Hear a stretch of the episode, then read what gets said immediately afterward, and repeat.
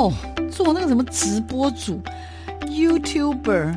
那是一个工作吗？哈、啊，这些年轻人真的搞不清楚他们到底在想什么。大家都说直播主很赚钱，切，哪有那么简单？网络社群媒体崛起，传统媒体死定了吗？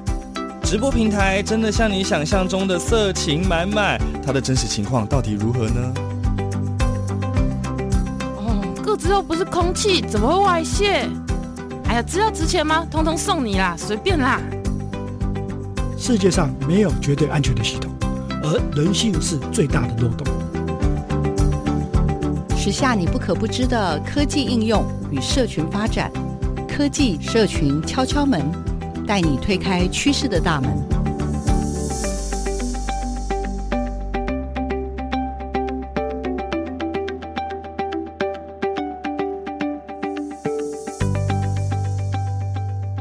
欢迎收听每个礼拜六的上午为听众朋友推出的科技社群敲敲门，我是主持人小黄老师。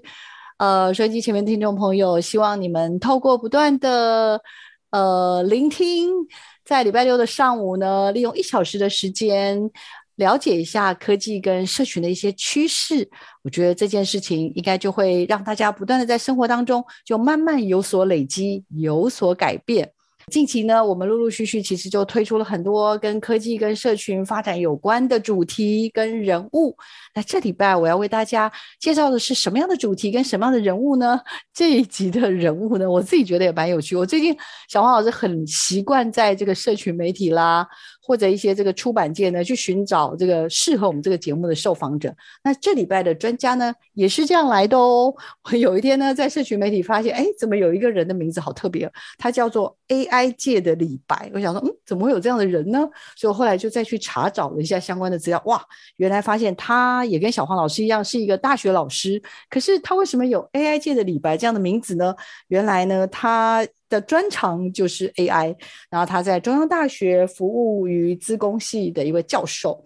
啊这位教授叫蔡宗汉蔡老师，那这位教授看来就是跟小黄老师一样，就是不甘于只有在学校里面做学者了哈，他也在慢慢慢慢的跨出去了。这个学术的这个专业，而且我很注意到他有非常非常多的 title，例如他还有什么中研院的一些地理资讯专题中心的执行长，另外呢也是教育部的大专院校的这个人工智慧竞赛计划的主持人，叫做 AI Cops。看到他推出的这本新书，我就不啰嗦的赶快把它买下来呢，想说有机会要介绍给听众朋友，而且不是我介绍哦，我要请作者自己来介绍。我们来请我们今天的受访者，也就是来自我们。中央大学资工系，也就是我们的 AI 界的李白蔡宗汉蔡老师出场，老师请。呃，各位听众大家好，呃，很感谢这个小黄老师邀我来这边，这是我应该是第一次上广播节目，然后接受主持人的访问，真的，对，真的哦，非常的荣幸能够来到这里，对对对。老师帮我们介绍一下，就是呃，因为我刚刚已经跟大家介绍，其实你就是一个大学的老师嘛，就像小黄老师一样。那我也是这个是不甘于就是只当大学老师嘛，我就自己可能在很多年前，因为做教育部的媒体素养计划，做一做自己就决定，好吧，干脆出来创一个广播节目好了。所以我就一路上这样十年了，就不小心就走入了广播的这个世界里面，然后现在也开始做 podcast。那钟汉老师，你为什么不只是在学校里面教大学生？资工方面的专业，为什么又启动这个所谓的 AI 这样子的一个研究？甚至甚至我知道，就是我看你很多的职称嘛，甚至自己现在也成为了畅销书的作者，来跟我们介绍一下你的背景好不好？请。从小呢，我我其实是一个这个兴趣广泛的人啊，那我其实对很多科目都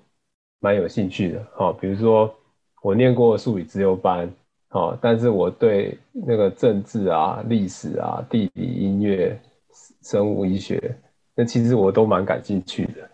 那但是因为这个在过程中，我们大家都是这样走过来，就是升学压力的增大，然后你就有很多兴趣，就是不得不暂停或放弃。那所以呃，我最后是选择以资讯工程为专业，然后进入这个台大资工系来就读。然后在这个大学阶段，发现自己对 AI 是蛮有兴趣的，所以就在硕士班是加入了这个 AI 的实验室。那从那个时候开始，就是呃，都一直持续接触最新的 AI 技术，边做边就发现说，因为我时间有限，但是我可以靠着 AI 来帮我去做一些苦工跟前置处理的作业。那比如说，我喜欢历史，那但是我没有办法找助理，但是我可以叫 AI 呢，把整本一千六百万字的明朝历史，把它依照主题分成四十群。然后我就可以去找其中有兴趣的那些群组，那些群组，比如说像跟外交有关的一些来阅读，好，那 AI 如果可以帮我做完这件事，那我就可以再请 AI 去把这些呃这这个外交的这个群组里面的一些主要事件把它找出来，然后把主要人事实地物都找出来。那这样的话，我在做研究就很方便了。那我就也不用去找助理啊，然后漏看哪一句什么什么的。好，所以以我的例子来讲呢，就是呃，我有一些兴趣，然后我又会 AI 的话，那我就可以去发展一些那个 AI 的应用来帮我原本兴趣里面碰到问题把它解决掉。好，嗯，刚刚有提到有对生物医学有兴趣，那我现在也有在做，就是。呃，透过 AI 把呃某些肿瘤细胞的位置把它辨识出来，而且辨识到它的期数，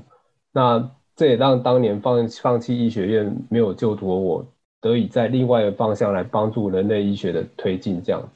至于说为什么我会愿意跳出学校这个场域呢？因为呃，我发现就是毕竟我在一个系里面啊，那我能够影响的人是蛮有限的。其实呃，学生的一些。习惯的养成，有时候是从中学就开始形成的。好，因为我们大家知道说，在台湾的中学时代，大家还是以升学为主。那所以我就希望说，做一些事情，那配合这个现在在推动的一零八课纲，然后让这个中学生能够开始去，呃，真正的去感受到，就是在生活上有碰到什么问题，哪些问题可以用 AI 来解，在这个学习的过程中，可能有一些。自主学习的时间，哈，然后大家利用这个时间去想想看，你在生活中有碰到什么问题，哪些问题可以用 AI 来解，然后用这个来当做你的专题。我想就是，呃，以一个大学教授的立场来讲，我们会很很乐意看到，就是说中学生他用他自己会的一些方法，然后去尝试解决这个问题。那即使解决不是。最厉害的方法，那我觉得这个没有关系，就是你在这个过程中，你可以找到你的兴趣。好，那所以我就写了这本，就是写给中学生看的 AI 课。那里面就谈到很多，呃，怎么样去执行这样的一个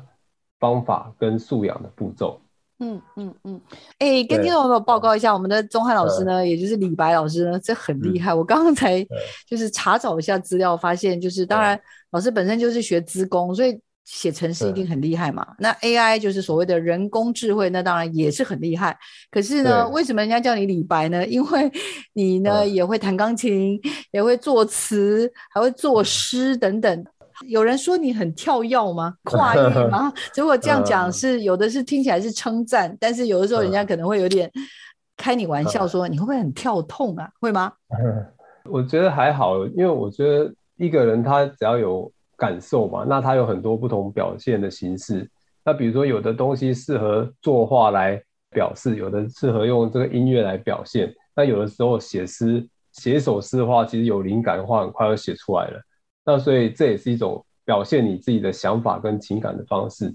那当然，程式也可能是一种方式啊。你想要有一个机制，你想要怎么样写出来，你也可以用程式来表现啊。所以我觉得这些都是不影响，就是说。其实我们传统去划定这个理工跟人文的界限，那我觉得现在大家应该要去打破这样的观念，就是其实你一个人就是人嘛，那你做什么事情，其实每一件事情都是跟理工和人文都有都有关系的。那只是说有的事情哪一个比例高一点，哪一个比例低一点这样子，然后基本上都是要合作的。所以我觉得我就是一个理工跟人文的人，这反映在我现在任职的机构上面，我既在中研院的。这个人社中心的地理资讯专题中心，然后又在中央大学资工系，我把两边的人整合起来，合作的很好，没有什么问题的。嗯嗯，对。老师，我听到一个蛮关键的东西，就是，就是说，你除了你的 AI 专业之外，我觉得你还有一个很大的，至少我在看书里面一直听到你提到一个东西，叫做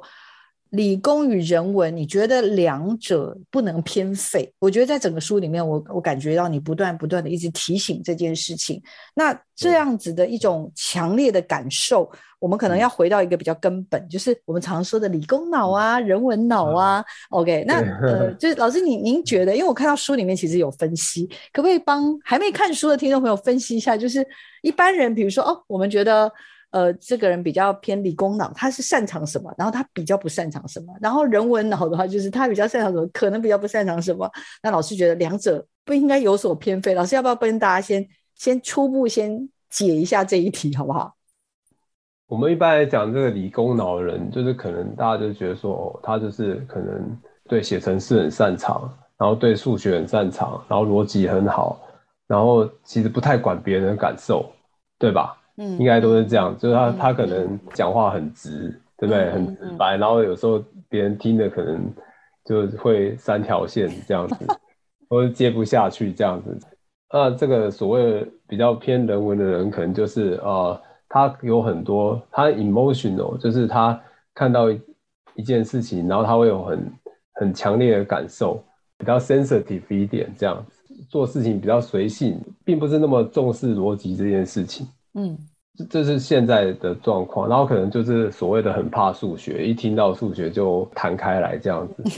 对，没错，没错。嗯，所以老师，您觉得这应该有点互斥吧？嗯，就是老师，如果你说我们要成为一个具有人文也会要具有理工素养的人，也就是这种所谓的跨理工跟人文素养的希望啦，我们能够培养更多这样的年轻人。可是这样刚刚听起来，其实。反差很大哎，它其实两个有点在对面哎。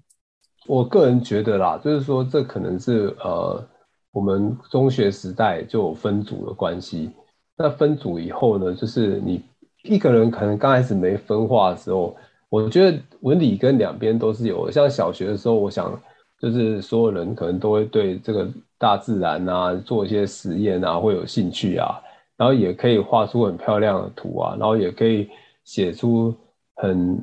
有感情的文章啊，可是到国中开始，到高中开始，那可能在经过一些考试啊，什么学科，然后尤其尤其台湾的学科又都是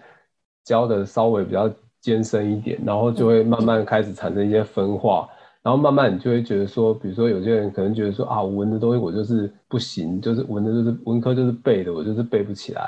理科就会觉得说啊，那个数学我就是听不懂。这样子好，然后所以就慢慢慢慢就就分化了，分化以后再到不同的这个类组或者不同的班去的时候呢，那因为你周边都是这样的人，所以就形成了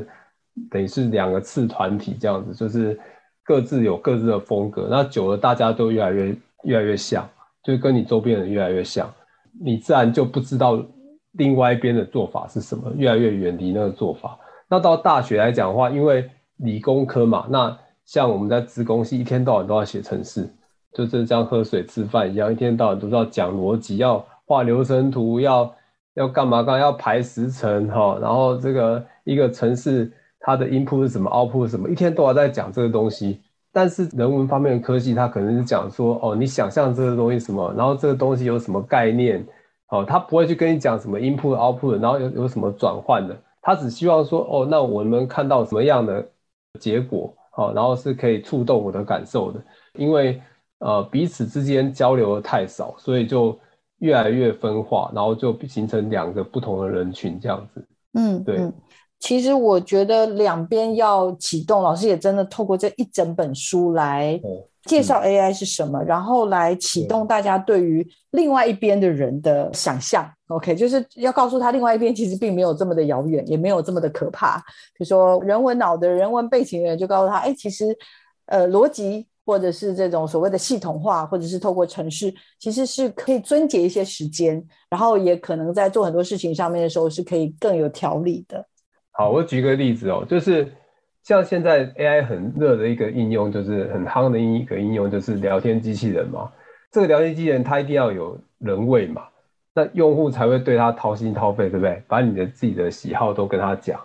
那这样聊天机器人它才能对用户做出这个准确的商品或是服务的推荐。好，那在设计这样聊天机器人里面呢，你不能只有工程师嘛，对不对？你不能只有工程师去设定那些那讲什么话，然后就要吐什么回去，或是就是用一堆几率在算要吐哪一句话回去这样子，这样这个机器人可能就没有什么人味。好，所以你在这个机器人的 designer 里面，design 团队里面一定要有就是很了解心理啊人性的人在里面。嗯，好，那最好的情况就是这个团队里面呢，每个人都是文理兼具，那这样的沟通成本是最低的。听起来是如果有理科背景，但是有人文关怀的话，设计出来的一个所谓的机器人或者对啊，就人工智慧。它能够更贴近我们，对对对的需要，是这样的概念吗？对，对，因为很多那种工程师做出来原型，基本上你都会觉得很难用，然后或者是你不会去用。那可是工程师他有一个 arrogant，就是他觉得他做的功能都没有问题，就是你讲一句话，他会回一句话给你啊，没有问题啊。嗯，对啊，嗯，呃，可是少了人味啊。对，他可能不会想那么多，他可能不会想到说那。我能不能进一步的吸引用户多跟我讲一些他心里的话？那我这样以后可以去做推荐。他他通常是不会想到这一层。嗯，对，呃，没错没错，这个是我在看老师的相关书籍里面，我就会非常非常的好奇，因为。呃，老师，你在这一次的书里面呢、啊，你你其实没有一开宗，嗯、因为毕竟你是要写给中学生嘛，其实你并没有一开宗名义就先告诉人家，哎、嗯、，AI 是什么？欢迎大家一起来认识 AI，AI 有多么的好玩？不是，老师、嗯、第一章很好玩是，是就是你有点像是说故事，不要让大家那么快就冲进 AI 里面。老师，你要不要先在不破梗的情况之下，跟大家先介绍一下？你整个书的逻辑，尤其是第一章，你你跟大家谈的是什么？我觉得蛮特别的。哦，因为第一章的话，我我我希望就是大家先了解一下，因为我，觉得呃，现在 AI 学习的材或线上的课程，其实你如果知道的话，已经蛮多了，应该不缺我这本书啊。那我我我必须要让中学生们知道说，呃，大家做能做一个成功的 AI 专题的。的关键在哪里？好，那所以就是说，呃，可能是动机，然后可能是进行的过程、进行的方式，然后要包含你自己要怎么样管理你自己，然后你要怎么跟你的组员合作，好，然后你要去哪里找资源，好，你要怎么样知道说这是一个好题目，好，然后这个题目有没有人做过，好，这这这都是一些算是比较是是一个素养性的问题。好，所以我在第一章谈了很多这种部分，然后我也提供一些工具，让你可以去执行这些事情。所以这个是我跟其他的 AI 的书不不太一样的地方，就是我还有教你这块素养的部分在第一章，然后在第三章我就会教你怎么样去找这个 AI 的，就包含就是说你到底投入 AI 领域要投入到多深，你是只想要当一个。知道 AI 是怎么样一个回事的人，还是说你真的要跳下去，好跳下去实做，还是说你是一个应用者，就是你要你知道别人有很好的 AI，然后你去发想说可以用在哪里？那你如果一旦决定说你要跳进去学，钻进去 AI 了，那你要怎么样开始自学？哦，那我这本书里面都有提供一些方法跟途径让你去做这样子。嗯，然后还有就是说，当你做出 AI 以后，那你需要。保持什么样的精神，你才能够做出一个受欢迎的 AI？哦，这个都是蛮重要的。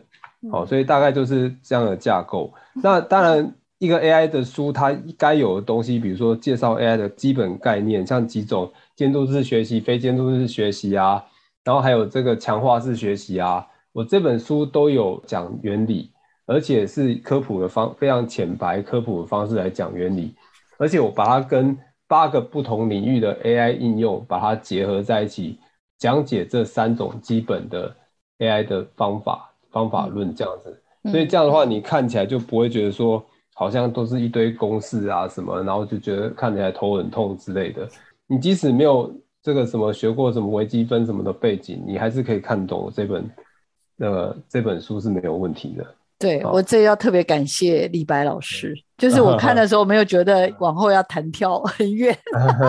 因为我跟老师说我比较偏文科脑啦，说呃学的是媒体啦，然后还是比较偏创意的部分。呃，以前数学没有很差，但是好像自从进入文科的世界里，就不太需要用到我的数学了。那然后，但是在开了这个节目之后，就接触非常非常多科技跟社群方面的专家，可是就发现好像数理这个部分。还是必须要想办法钻研进去。但是呢，在这个李白老师的这一本写给中学生看的 AI 课里面，很妙，就是他的呃真正专业的部分大概在落在第二章，然后其实那个分量蛮多，可是我觉得很有趣，因为他谈了很多 AI 跟现实生活上面的运用，例如有好几样可能我们这节目可能陆续都不小心偷偷介绍过了，比如说查核新闻的真伪啦。让 AI 能够陪伴被照顾者，对，嗯、像护理人员的帮忙啊，嗯、还有就是像什么运动，对，不对？啊？对，好多好玩的，等一下一定要讲。然后呢，还有就是自驾车，还有就是我觉得也很好玩的是做音乐，不存在的人，我们可以继续让他的音乐可以继续产生，然后游戏呀、啊、等等这些的，就是老师在这个部分有谈了。可是第一章跟第三章是。非常非常素养导向，然后最后还有很多很多的恳切的提醒，一直不断的告诉大家说，AI 这件事情从教育的观点，从人类的观点，可以怎么去想这件事情。因为我看这书就觉得，它真的不是一个只是知识的书。对，没错，就是说，我觉得就像是你在练武功嘛，那这武功武侠小说里面练武功就是要济世救人嘛，对不对？不管是你要打抱不平还是怎么样的，那反正这本书也是一样，就是说 AI 是一个武器嘛，AI 是一个很很有用的工具嘛。那但是我们要有这个自己的思思考，我们要知道它用在什么地方会对人类最好，然后我们再去做它。我觉得这个很重要。然后还有把它跟你的这个生活，还有把它跟你的职涯，把它安排的越贴切越好，这样你就会觉得做起来很开心。那好像一直在不不停的在解决你自己的问题跟人类碰到的问题。我希望能够进入，我自己也在追求，看能不能进入这个状态。做这个书的起心动念，刚刚我们其实预防的时候有聊到，就是说，也是看到很多，例如啦，大学生好，他们可能就是在当我们大三、大四需要开题的时候，其实学生就会觉得，嗯。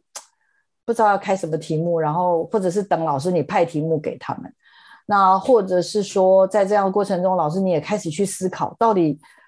呃为什么学生年轻人想不出题目呢？然后就一步一步的慢慢慢慢去追，然后在这个追的过程当中，哇，才发现原来现在整个的环境的发展，让我们的年轻人呃其实就是很追逐于这种。可能学业上的成就，但是真的有没有办法提问这件事情变得很困难，所以据说这也是这本书起心动念的其中一个非常非常重要的原因。然后在这个书里面，其实像刚刚小黄老师也跟大家报告过，它不是只是有专业的 AI 的介绍，它有更多是谈到的在成为 AI 世纪之前，其实也已经发生了好多好多的事情，还有就是 AI、嗯。的这个时代，它需要有一些素养跟能力。那这些能力应该又要包含哪些？其实我觉得这是李白老师可能今天这个节目我最希望他跟大家分享的。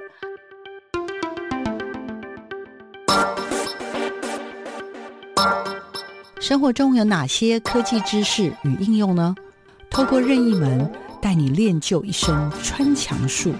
悠游于科技资讯的银河宇宙。科技任意门，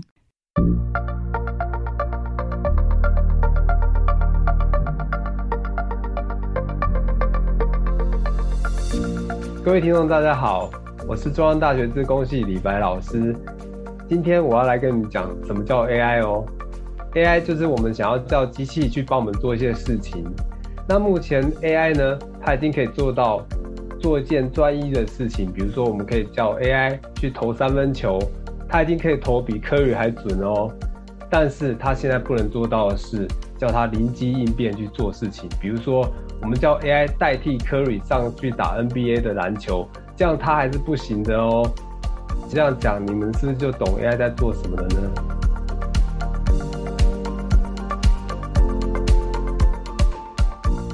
老师刚刚在前面很多很多的段落都不断的提醒大家，其实要把。这个所谓的理工跟人文的部分要怎么样去想办法融合在一起？请问一下，你做这本写这本书，你最重要最重要的目的到底是要让大家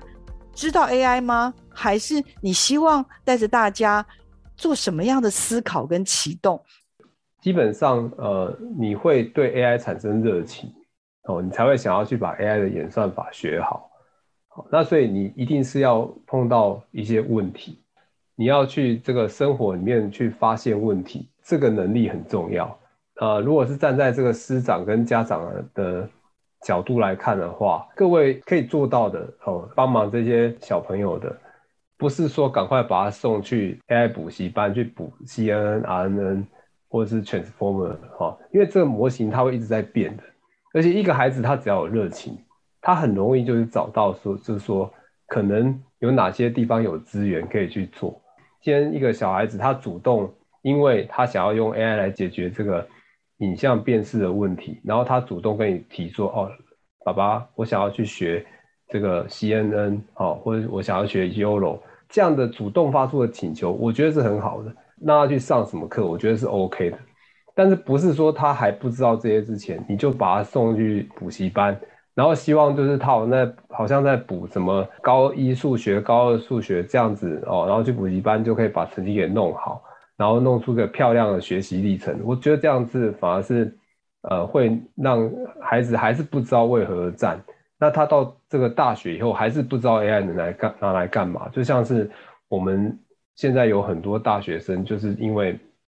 他们来做专题，可是他们大部分都还是不知道自己要做什么。然后大部分的题目都还是得指导教授来提供，所以他们做起来就是这就是会很被动，就是可能指导教授叫他们做什么，他们就做什么。如果没有讲，他们就停在原地不动，大概就是这样的情况。所以假设你是真的热情被唤起来以后，那你应该会跟李白老师一样哦，就是我连坐在咖啡店都在想说，诶，我可不可以发展一个推荐客户哈，他喜欢吃什么的一个系统，好，或是说。推荐店长，那到底要不要问客户说，哎，你要不要加购什么的系统？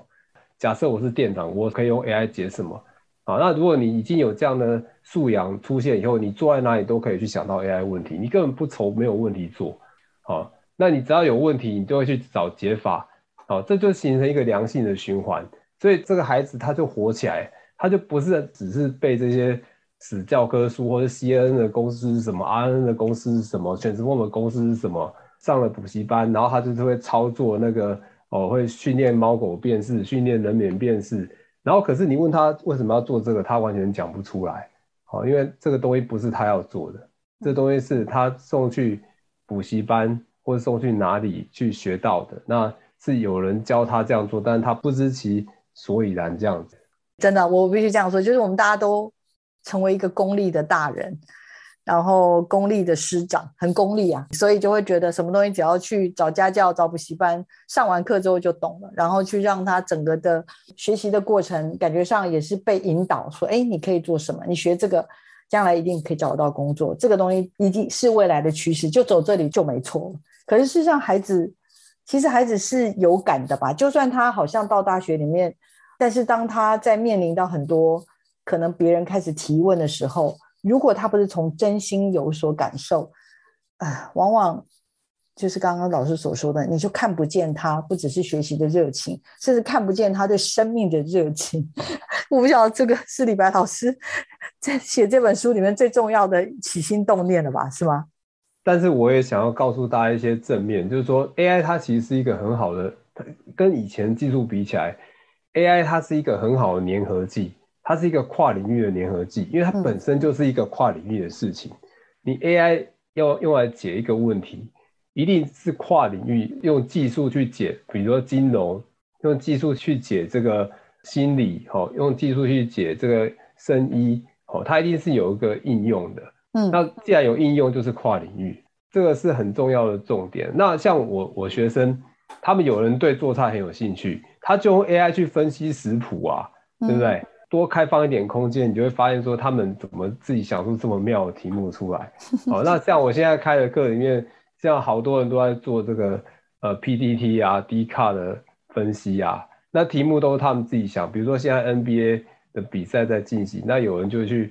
想要去抓出哪些是真球迷，哪些是伪球迷，这样子反串的，然后他们就会对这个很有兴趣。好，那这就是他发自他们心里想做的东西嘛。对啊，那所以你就会发现说他们有一些奇思异想，那他们就会做起来也很有干劲啊。没错，没错，这件事很重要啊，所以我们也常常说，就是要孩子们找到他心中的那个热情。那当然不是说 AI 这个东西就不能到外面去学啦，只是说我相信李白老师跟我都是很希望，就是不要那么功利，就是因为这样可以念到好的大学，那样子可以进到比较好的科系，将来就是有铁饭碗，然后就去念了。可是事实上，可能在心里面反而缺乏了。对这样的一个议题的关心，那这边我就想要请这个李白老师跟我们大家讲几个我觉得很生活的例子，因为其实我看到老师谈的，像刚刚我跟大家介绍的吧，比如说查核新闻，比如说看到那个我们的运动选手羽球的这个竞赛里面，哦，我们看见了他的这种训练，以及呢，其实之前也发生过一个非常非常让人遗憾的。呃，火车的这样子的一个事故，也就是普悠玛的这个部分，像这些我都会觉得，如果如果我们善用了 AI，或许这样的遗憾就有机会减少它发生的可能性。这个事情会发生，其实大家应该都蛮了解的嘛。反正就是因为泰鲁格号它速度很快，它是要出来隧道之前嘛，然后才看到这个工程车这样子，然后就撞上去了，嗯、对。那事实上就是，呃，假设我们有 AI 技术的话，就是，呃，我们就可以做一些，比如说，在我在书中有提到，就是电脑视觉的侦测，哦，就是说我可以装一些那种远距离的镜头，然后装在火车头，然后对对前面拍，最远可以拍到一公里那么远，好，那这个一公里就是等于说它是一个刹车的一个。火车刹车所需要的一个距离啦。那如果说可以拍到那么远的地方，我们就可以侦测说到底这么远的地方有没有什么障碍物在那边。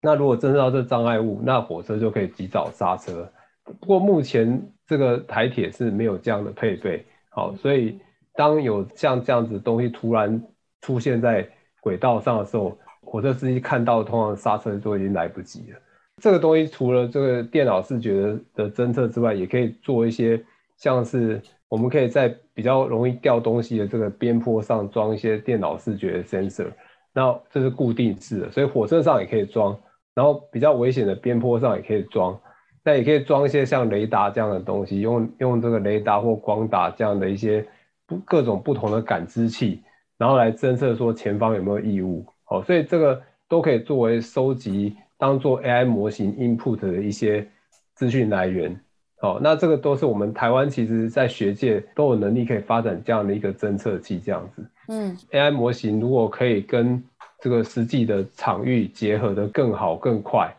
导入的更快的话，那这样的悲剧就不会发生了。如果把 AI 用于交通运输的话，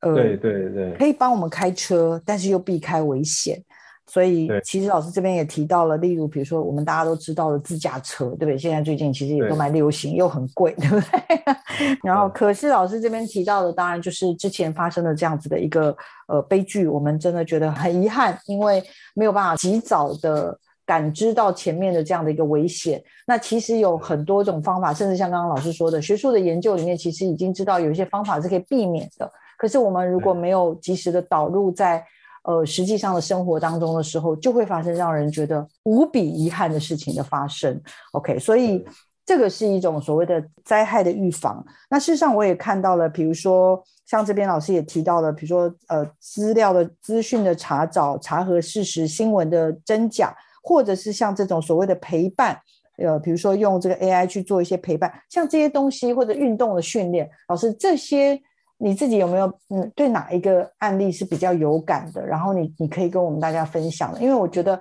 像刚刚那个是防防范意外嘛，那其实还有一些是促进人类的幸福感。老师有没有什么这个部分有没有什么想要跟大家特别分享的？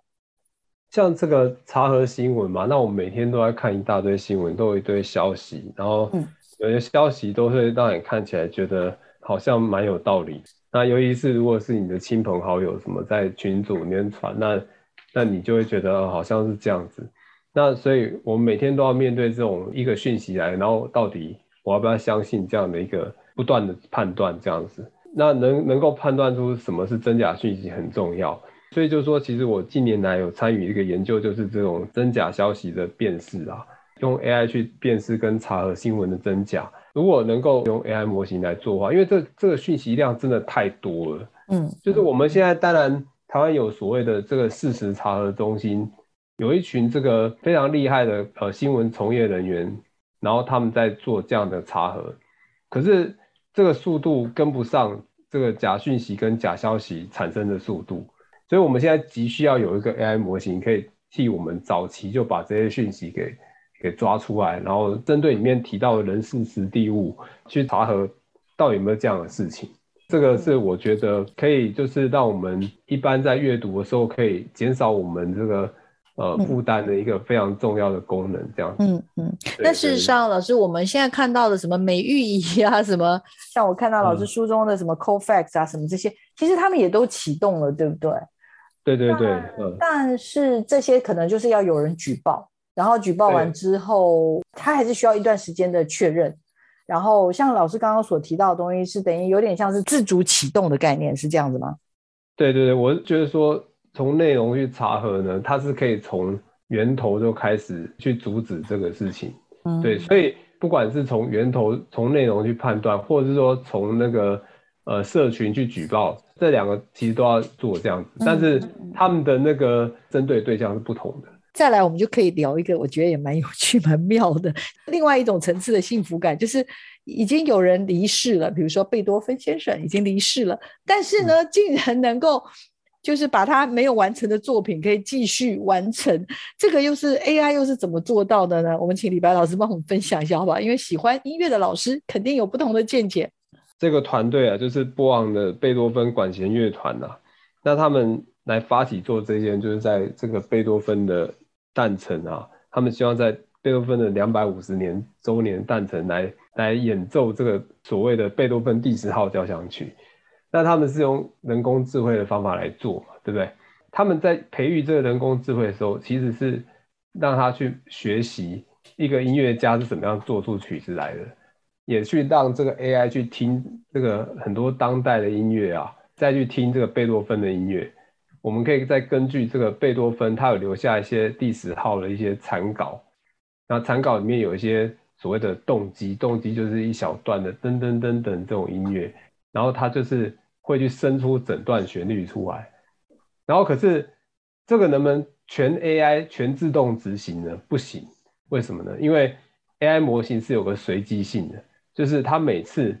哦，就是说你给他一段动机，他就会生出可能上百条的可能的旋律，到底哪一个是最适合的呢？那这个还是要人去决定。所以就是这其实贝多芬第十号其实是由一个资工系的教授哦，艾哈迈德哈、哦，跟几个这种交响曲的专家哦，甚至是专门修复乐曲的专家。组合成的团队所完成的工作，所以这是 AI 跟人一起合作做成的，好，甚至可以说 AI 是人的帮手，这样子是很令人惊讶的哈。为什么一个已经过世哈的人的作品还可以把它拼出来？那如果有这样的想象的话，那像最近也有一些像 Google 的 DeepMind，对不对？像我们知道说有很多那个古代的那种呃雕刻，哈。很一大块石碑上面，哦，那这石碑有缺一部分的字，好、哦，那 Google DeepMind 就是把这些缺的字把它补起来，好、哦，所以这个就解掉了一些历史的谜团，这样，所以这是最近也有看到了一个进展，好、甚至我们看到有些古画缺了一块，它可能也可以把它补起来，这都是 AI 很厉害的地方。真的耶，真的很厉害耶！我一说，对，以前我们想到的人工智慧，可能就是什么 AlphaGo 什么的，反正他下棋很厉害，然后就把人类打败，然后大家就很紧张，说完蛋了，完蛋了，AI 会统治世界，人类就会被他所统治等等。可是如果照今天李白老师所分享的，其实 AI 可能会是一个很重要的帮手。我们如果善用它的话，它其实并不是很可怕的，而且它还可以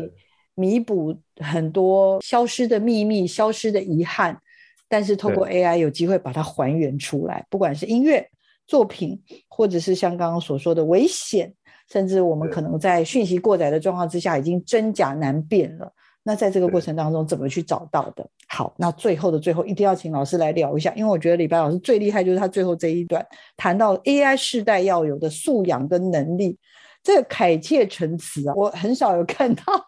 看到有人在谈 AI 的时候会这么有人文精神，看来真的需要有人文精神的，理要理工加人文的都要要有的人才有办法提出这个。老师来帮我们来聊一聊，你怎么？看这件事情，怎么看 AI 时代应该有的素养跟能力？我们一直觉得说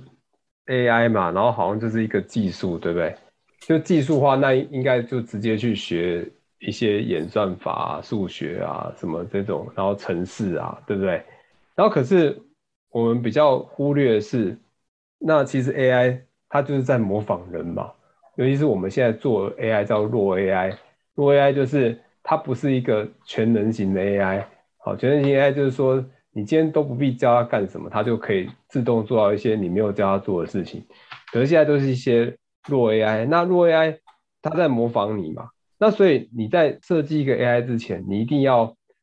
先做给他看。那做给他看这件事情，就是叫做所谓的工人智慧。所以就是说，呃，像这个呃假新闻，对不对？那假新闻你要设计一个假新闻的。辨识模型，那你自己，你设计者自己要知道怎么辨识啊？你自己能不能设计出来一个 SOP，然后去辨识这些假新闻，去找出这个新闻里面可能有问题的地方？好，那这个就是所谓的 AI 的素养。好，所以我们就算还不会写程式，我们也可以开始培养 AI 的素养。我们可以去找一些事情来做，试着用我们的逻辑，然后去把它规划成一个一个的步骤。好，然后等到我们可以。找到 AI 专家来合作，或是我们自己会写程式以后，会发展 AI 模型以后，我们就可以把这些问题交由 AI 来替我们解决。所以这是第一个，就是在这个想法方面。然后第二个就是说，AI 很重要一个素养，就是说你要知道呃哪些方法可以收到资料，因为这个资料很重要。如果没有资料的话，就没有 AI。哦，AI 今天就是要从很多。资料，而且是有这个标记的资料，或是有有有人给答案的资料，然后他才能够学到怎么做这样子。好，所以看到一个场域，你要去练习说，像这样的场域，我要怎么去收资料？那第三个就是要去判断说，我做这 AI 到底是不是对人类有益的？希望是对越多人有利的越好，那我们才去做这件事情。最后一点就是，呃，AI 会伴随你走过一辈子啊，哦，所以。呃，我们就把 AI 当成一个兴趣，然后去了解现在有什么 AI，那我们就可以去把这些用 AI 用来让我们自己更好，让我们的社会更好，然后让我们的生活更好。那这样就是一个呃，算是终身成长的一个很好的这个 AI 的素养，这样子。这个现在是就已经是你不去找 AI，AI 会来找你。你坐进一一台车子里面，现在生产的车都是有自驾功能的。你马上就跟 AI 发生关系了，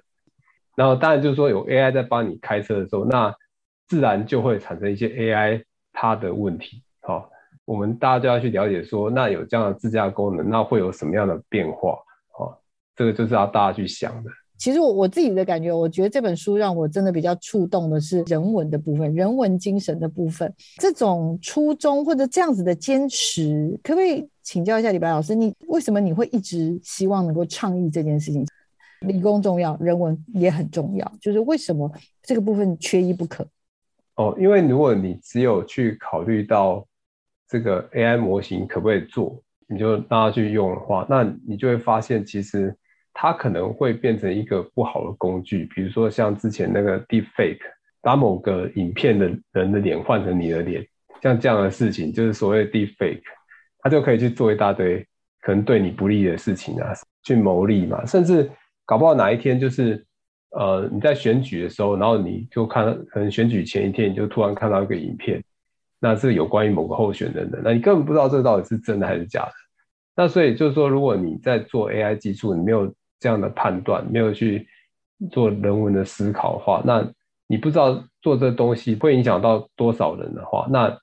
甚至有时候其实无辜，就是说，其实发明这个技术的人他并没有想那么多，他单纯只是想说，我发明一个很厉害的电脑视觉技术，可是他不知道说有人就会把它拿去做这个。所以我们现在在投 AI 论文的时候，比如说包含像我们在投 Chatbot 聊天机器人论文的时候，我们现在都多了一条，就是说你要就这个伦理的部分加以论述，就是你这个会不会对整个人类社会造成危害？就是你这个技术可能很厉害，哦，可以可以模仿一个人讲话，但你模仿一个人讲话会可以干嘛？会不会造成什么样不好的影响？对不对？假设我做一个 chatbot，我跟你聊三句话或者聊十句话，我就可以学到你讲话所有的精髓，那你不会觉得很可怕吗？他就可以代替你去跟别人讲话吗？那那这样不是很很糟糕吗？所以少了这样的人文精神，其实拥有技术很可能最后蛮容易走火入魔的。所以对对，他可能会摧毁。人类原原本社会的互信，嗯，嗯，我觉得其实应该算是李白老师在这个过程中最最最最最想要提醒大家的。然后时间也差不多了，李白老师想不想在最后给我们一点点对于台湾 AI 的一些小小的展望啊？许个愿好了，好不好？期待一下。其实我们我们当然是最关注台湾嘛，对不对？之前那个 AI 大神吴恩达来台湾曾经说过了，台湾拥有这个半导体啊、制造业这些。产业作为坚强后盾，那再加上这个政府的协助以及这个顶尖大学培养的这个人才，那让台湾可以夹带这个天然优势，在 AI 浪潮里面，呃，扮演举足轻重的角色。那还有就是说，台湾优质的这个医疗水准，也使得这个医疗领域呢，具备发展 AI 的优良条件。台湾还有开放先进的社会，使得台湾呢早早注意到 AI 公平性与伦理问题。那这些问题就在这个 AI 继续深入到人类社会的更多层面以后，将是不可避免的。所以，我希望台湾人也有机会在这些部分为整个人类文明啊做出贡献。我觉得台湾虽然地理面积小，但是在世界上是非常重要的，所以我们不要小看自己，我们是可以做很大的事情的。嗯，好的，带着李白老师，也就是我们宗翰老师对大家的期许。当然，宗翰老师，因为你也在办很多很多的比赛，所以我也很期待啦，未来可以把更多 AI 方面的知识，用像这次这样这么浅显的方式来跟听众朋友分享，好不好？可以吗，老师？可以，可以。哦，我们要保持联络哦。我希望听众朋友也喜欢我们今天为你特别准备的关于 AI 这样子的一个专题，也希望所有听众朋友要持续跟着我们科技社群敲敲门，我们一起向。AI 迈进，我们就谢谢向 AI 迈进。再次感谢钟汉老师、李白老师来到我们节目现场，谢谢老师，老师谢谢你，谢谢大家，谢谢小王老师，谢谢，拜拜，拜拜。